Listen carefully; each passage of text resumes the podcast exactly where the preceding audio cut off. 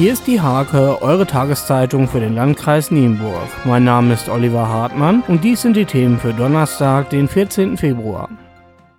Der Landvoll-Kreisverband Mittelweser fordert den Abschluss des gesamten Rodewalder Wolfsrudels. Der Verband hat eigenen Angaben zufolge einen entsprechenden Antrag bei der zuständigen Behörde eingereicht. Unterdessen teilte ein Sprecher des Verwaltungsgerichtes Oldenburg mit, dass voraussichtlich in der nächsten Woche über das Schicksal des Rodewalder Wolfsrüden entschieden werde.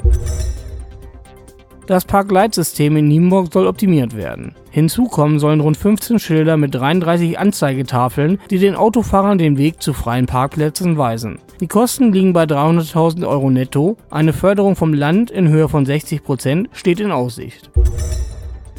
Aus einem Teil der Bremer Straße im Magloer Ortsteil Lemke wird der Bremer Berg. Das hat der Gemeinderat beschlossen. Mehrere Mieter und Eigentümer der Wohnungen in den Häusern mit den Nummern 2 und 4 müssen in ihren offiziellen Dokumenten eine neue Adresse eintragen lassen und diese bei Arbeitgebern, Behörden und Versicherungen bekannt machen. Bis zum 6. April ist die Ausstellung Look at Me mit Malereien der Hamburger Künstlerin Dr. Ilse Margret Luttmann im Nienburger Theater zu sehen. Genau wie zur Eröffnung wird Luttmann auch zum Ende der Show noch einmal persönlich durch die Ausstellung führen. Sie zeigt farbenfrohe afrikanische Impressionen von Männern und Frauen.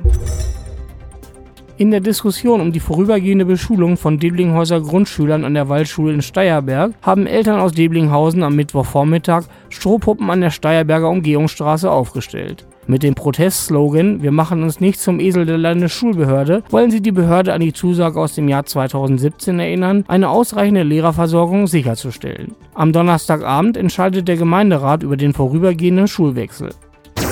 Zum Sport. Im Budok Sportpark fand nun das große Taekwondo-Turnier statt. Über 100 Teilnehmer zeigten dabei gute Leistungen. Insgesamt siegte das Team der Gastgeber. Diese und viele weitere Themen lest ihr in der Hake am Donnerstag oder unter www.diehake.de.